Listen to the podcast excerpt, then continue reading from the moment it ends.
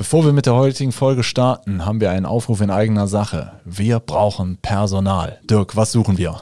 Wir suchen dich, wenn du Windows-Server kennst, wenn du Netzwerk kennst, wenn du mit Kunden sprechen willst, Kunden liebst über alles und äh, all ihre Probleme lösen willst, dann bist du bei uns richtig. Sowohl Support-Mitarbeiter als auch Projektdurchführer, äh, alles, alles gern genommen. Bewerbt euch bei uns. Äh, wir sind ein netter Haufen. Schreibt am besten eine E-Mail an karriere.hthgruppe.de. HTH-Gruppe als ein Wort. karriere.hthgruppe.de. Bewerbt euch. So, und jetzt viel Spaß mit der Folge. Wir sind beim Buchstaben J des IT-Sicherheits-ABCs und heute sprechen wir über Java. Ja, war liebe Zuhörerinnen, liebe Zuhörer. ähm, Meistens äh, beschäftigen wir uns hier mit Netzwerksicherheit äh, und gehen bis zum Betriebssystem.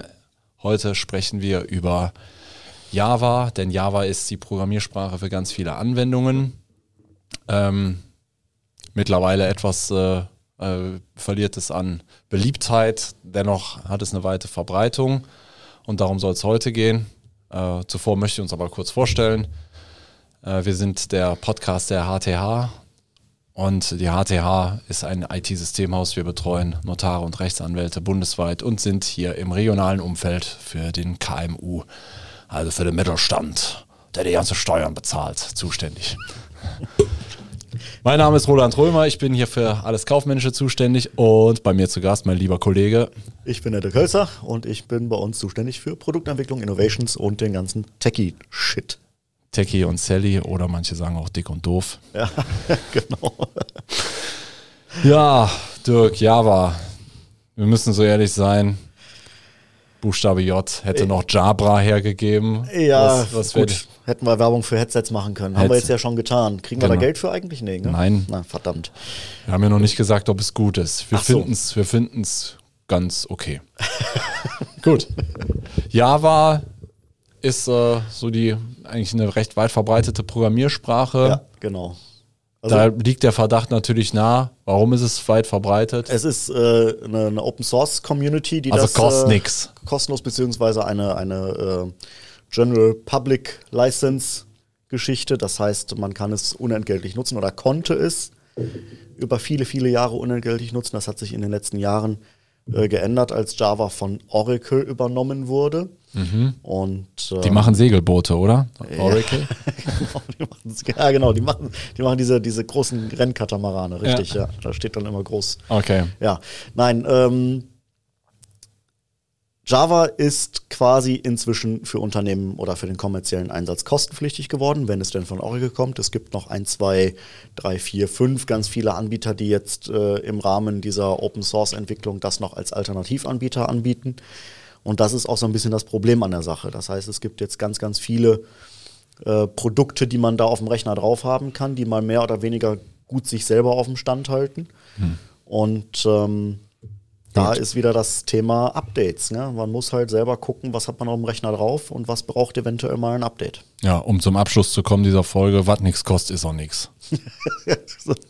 Würde ich jetzt so nicht hundertprozentig unterschreiben, aber ja. tatsächlich ist es so, dass wenn man die Variante von Oracle noch auf dem Rechner installiert hat, die hat äh, noch den, den netten, die nette Funktion, dass sie, wenn ein Update zur Verfügung steht, zum einen darüber benachrichtigt und zum anderen, wenn man das Update installiert, dann prüft die Version, wie lange habe ich denn das Java überhaupt nicht mehr gebraucht.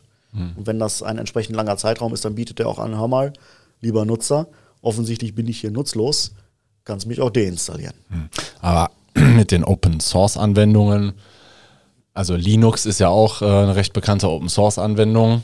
Betriebssystem, ja. Betriebssystem genau. wird mir kostenlos ja. bereitgestellt letztlich kostenfrei ist es dann im Endeffekt auch nicht, weil ich brauche immer jemanden, der sich damit auskennt. Ne? Ja, heißt also, ich muss einen, am besten einen Linux-Fachmann bezahlen. Und auch, auch bei Linux gibt es ja auch Anbieter, die mit Wartungsverträgen und Supportverträgen auch kostenpflichtige Varianten für den Enterprise-Einsatz bereitstellen. Ja.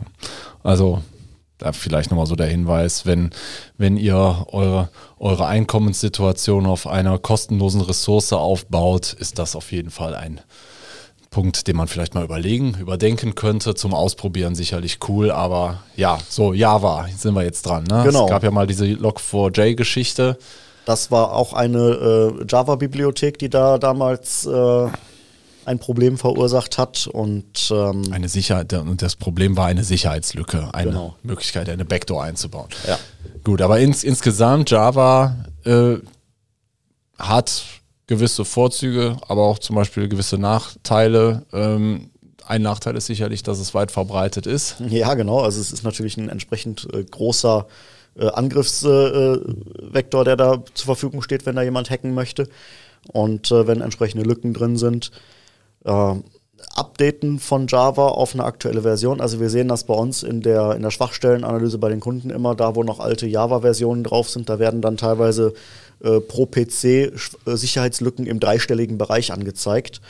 Ähm, deswegen ist es meiner Meinung nach sehr, sehr wichtig, das auf dem Stand zu halten. Du sagst es aber gerade, wir sehen es durch die Schwachstellenanalyse, heißt, es ist jetzt erstmal nicht offensichtlich, dass es überhaupt ein Richtig. Update gibt. Genau. Also nicht immer. Ne? Also es, je nachdem, was man für eine Version drauf hat, wie die konfiguriert ist, schlägt die Updates vor oder nicht. Oder sucht vielleicht auch gar nicht selbstständig nach Updates. Das ähm, muss man halt sich wirklich dann PC für PC anschauen. Und das Beste, was man eigentlich machen kann, ist äh, äh, irgendwie einen Mechanismus zu haben, um so eine Sicherheitsüberprüfung zu machen. Okay. Zu sehen, was auch neben Java noch auf so einem Rechner drauf ist, was vielleicht problematisch sein könnte. Okay, was genau ist eigentlich eine Sicherheitslücke in so einer in, in so einer Anwendungssoftware? Weil da komme ich ja jetzt nicht erstmal so von Nee. außen nicht so direkt so Also- rein, ne? letztendlich geht es darum, dass ähm, ein, ein Fehler im Programm drin ist, der es ermöglicht, durch eine bestimmte Manipulation ähm, Sachen zu machen, die das Programm eigentlich von sich aus so nicht machen sollte.